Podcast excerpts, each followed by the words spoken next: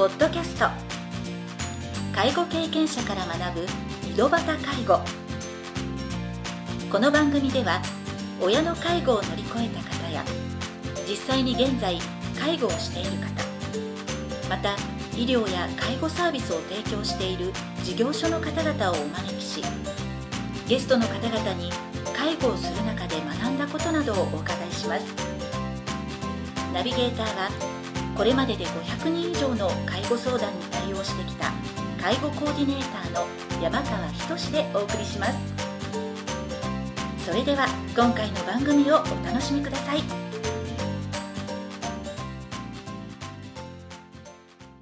皆さんこんにちは。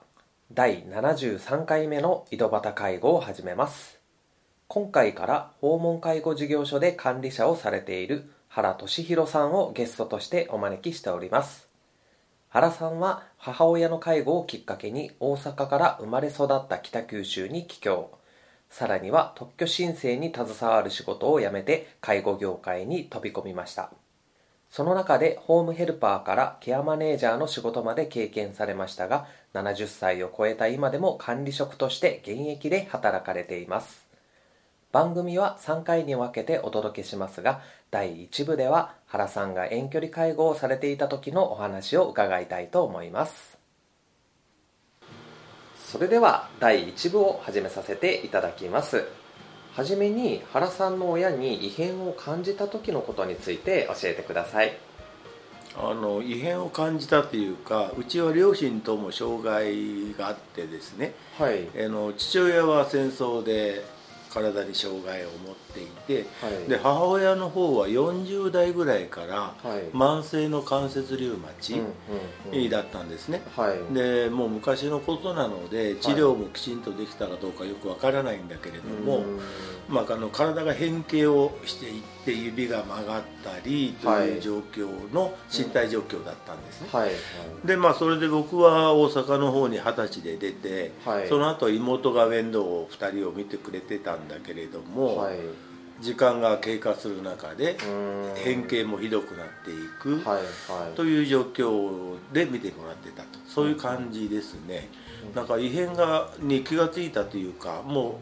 う状況がそういう体の状況っていうのはもちろん知ってたし、はい、ただまあ離れてるので目の前で見てないのでどんどんひどくなっていくっていう状況はよくわからない、はい、それこそ1年にいっぺん帰ってくるかどうかっていう状態なので。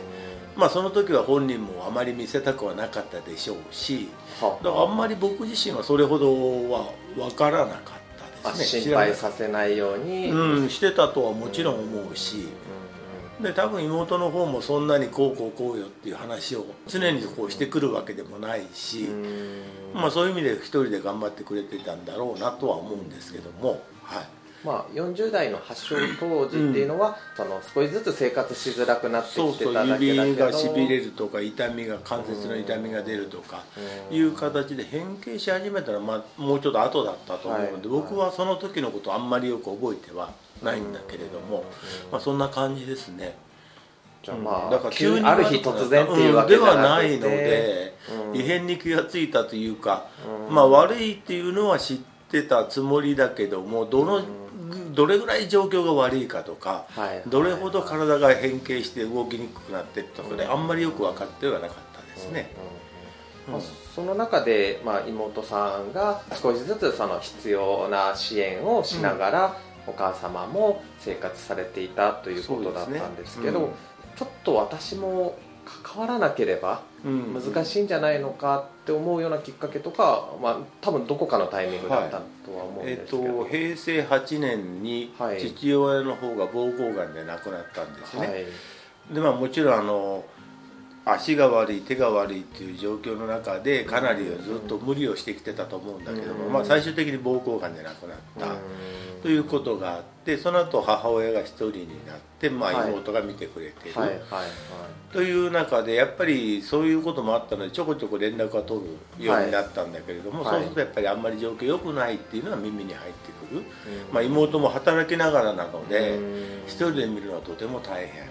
まあ、目の前で見てないので認識がどうしても甘くなるんだけれども、うん、だんだん少しずつ分かってくるっていう感じはあったかなっていうふうに思うんですね。その時は妹さんとお母様は別々に暮らしていや一緒に一緒です、うん、まあ、だんだん食事が作れなくなったり、うん、掃除が買い物が難しくなるとか。ですね、だからもう妹が仕事の合間で、まあ、買い物をする、はい、家のことをする、もうほとんど自分ではもうできなくなりつつあったような状況だし、もともと介護保険のまだない時代の措置の時代もあったので、はい、まあいろんな人にいろいろこう手伝ってもらいながらという状況でなんとかやってきてて介護保険が始まって、はい、そういう中であのまあ妹の方も誘われて介護事業所ヘルパーステーションを一緒に立ち上げてやるという形で、まあ、やっぱり自分の親のこともあったので、はい、普通の仕事をしながらではなかなか難しいというのもあってヘルパーさんだったら、まあ、合間の時間も結構あって家のこともできるっていう感じだったと思うんだけれども、まあ、それでやり始めてて。はあはあで一生懸命、まあ、その時一緒にやってくれてる人たちも助けてはくれたし、それでもなんとかやってるんだけどやっぱり体の変形はだんだんひどくなるしだんだん動けなくなるし、もう歩くのも厳しくなってくる。という状況だったんですね。で僕が帰ってくる当時はもうほほぼ寝たき要介護後になってたし、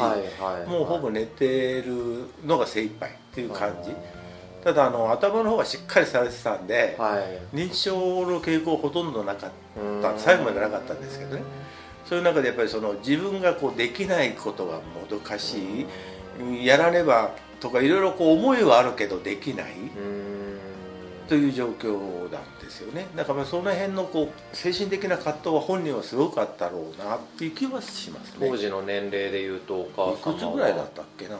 と87で亡くなったので、うんうん、はい、だからその2年前だから、うん、やっぱり85ぐらいだったかな。ね、うん、死後でしょうねへまあ、要介護4の状態になった中でも頭はしっかりしてて、それで在宅で、まあ、介護されてたということだったんですけど、その頭はしっかりされてたから、まあ、トイレとかのタイミングは自分で分かる分かるんだけどこれがあの体がとりあえずベッドに寝ててポータブル横に置いてるけどそこに座ることもできないんですね、うん、だだけどおむつは絶対嫌なんですよ、はいはいはい、というのもあってできるだけこま目に帰ってきて、はあ、ちょっとまあその辺の世話をするみたいなことをやらないと、生活がもう成り立たない感じだったかなっていう気はしますね。そうなんですね、やっぱり排泄が難しくなってしかもおむつじゃ、ね、もう絶対嫌と言われれば。まあ本当ヘルパーの仕事をしながらでもやっぱり、一緒に経営されてる会社の人とかも理解がありつつも、そうですそんなにね12時間おきに帰るわけにもいかないし、なかなか難しいところはありますよね、まあ、そういう状況だっていうのは耳にしてたし、はい、その辺でちょっともう自分も関わった方がいいんじゃないのか、じゃないとどうにもならないのかなっていう気持ちがやっぱりありましたね、はあはあ、そこでやはり最後の質問にはなるんですけど、うん、えー、まあ、北九州で親を介護しようと思われたのはもうそその、ね、経過を見てて、ね。うん、だから正直言って本当に僕大阪に出て北九州に帰るなんて考えたこともなかったんですけども、はいはいはい、やっぱ親がそうなってきて妹が、もう父親も片付けてくれて母親もその状態ってなってくると押し付けたまんまでいいのかなと。兄弟2人なんで、はい、なんかまあ昔のあれだったら長男のとかそんなもんまあ考えないではない。あんまり考えてはなかったけれども、はい、やっぱそうなってくるとなんかもう全部押し付けて自分のことだけしとっていいのかなっていう気持ちはすごく出てきたし。はいはいうん、その辺でしょうね。やっぱりこう、ほっとくわけにいかない、じゃあ何ができるって言ったら離れてる限りもう本当に行くだけでも大変なのでこれはっていうのは正直あったし、はい。はい、はい、そんな感じでしたかね、まあ、その選択肢の中でいうと、うん、まあ今とまた当時は違うのかもしれないんですけど、うん、今は介護保険も充実してさまざまな老人ホームの種類とかができてるじゃないですか、その中で施設に預けるっていう、まあ、もう寝たきりの状態になってるからですね、当然措置の時代だったとしても、まあ、福祉的な施設はあったとは思うんですけど、まあ、そこをこう在宅でまだ介護頑張って続けようと思ったっていうのはやっぱり何かしら本人がしっかりしてて、まあ、当然、その施設に入りたくないって言ったからかもしれないんですけど、何かそういったところに兄弟とか、あの本人に何かなんかやっぱ理由やっぱり本人がしっかりしてたし、まあ、あの自分のこと考えたら施設って思わなかったことはないんだろうとは思うけども、はいまあ、本音としてはやっぱり家からそのそういうとこに行くっていうのは抵抗がもちろんあるだろうし、まあ、こちらとしてももうできることはやっぱり最後まで見てやりたいという気持ちもあるし、はいはいはい、だったんじゃないかなっていう感じですね。そこの話が本格的に出てきたっていうのはあんまりなくて。もうちょっと後かな僕帰ってきてからかな、という感じですけどね。ということだったんですね。うん。少しずつその悪くなっていく中でもうちょっとこれ以上は妹さんが限界じゃないのかと思った時にもう帰ろうと思われた、ということですね、はい、ありがとうございました。今回は原さんが遠距離介護をされていた時のお話などについて伺いました。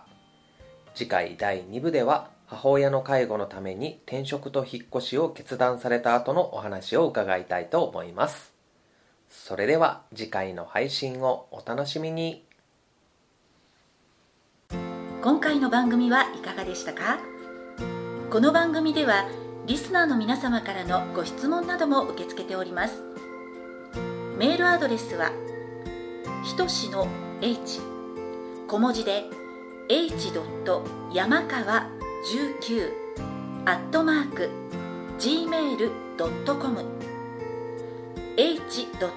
山川19アットマーク。gmail.com です。